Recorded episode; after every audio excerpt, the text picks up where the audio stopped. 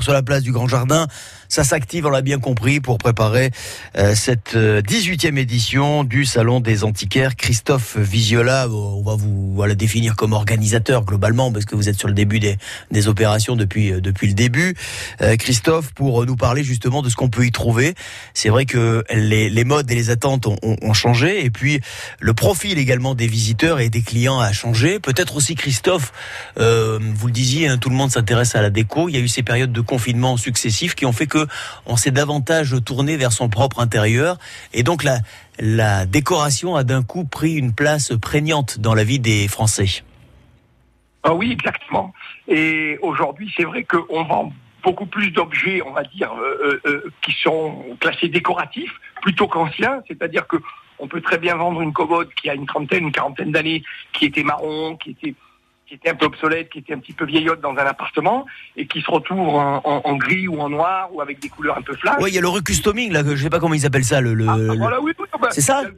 Il y a le relooking. Ouais, le relooking, recustoming, effectivement. Moi, j'ai vu. Alors, franchement, oui, j'ai assisté à ce genre de truc, c'est-à-dire que euh, des, des, des, du mobilier qui a vraiment, qui paraît vraiment vieillot, obsolète, euh, enfin, et d'un coup, on a des, ce que je peux appeler des artistes, parce qu'ils le sont quelque part, euh, qui vous transforment ça et qui vous en font un objet tout à fait contemporain.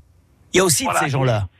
Oui, oui, et qui devient, et qui devient à la fois unique, c'est ça qui est sympa aussi, c'est-à-dire que vous n'aurez jamais la même commode, même si c'est un modèle qui a été fait à, des centaines d'exemplaires, le fait de le colorer, le fait de lui changer euh, son aspect, euh, ça restera il y a une pièce unique, ça sera pas non plus un Picasso, mais je veux dire, ça restera un meuble euh, que vous verrez pas chez vos voisins. Et, mais ça, restera un meuble qui aura une, une seconde vie et puis qui fera sa vie et qui peut-être aura encore une troisième, quatrième euh, vie. Donc ça, c'est aussi très très intéressant. C'est un, voilà, c'est aussi un petit peu une sorte de phénomène sociétal.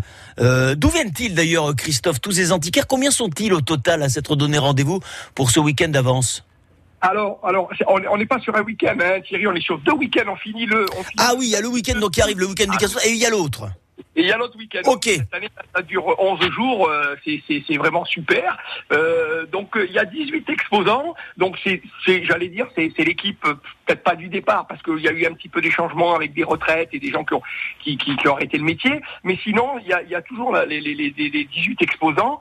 Donc ça part de, du marchand de tableaux. Enfin, on a un, monsieur de Cannes, donc Marc Fagioli, qui, fait de très jolis tableaux, qui les restaure, qui, les chine toute l'année, qui, qui, prépare donc euh, pour le pour le salon. On a bien sûr Monique, l'éternelle Monique, je dirais, qui qui je dirais pas son âge parce qu'on dit pas l'âge des dames, mais qu'on des dames, mais qu'on appelle mamie, qui fait du linge et pareil, qui, qui chine du linge, qui, qui le nettoie, qui le prépare euh, et, et, qui bichonne pour l'amener au salon. Nous avons Franck Delcroix qui est le, le, restaurateur euh, du copeau d'Acajou de Vence.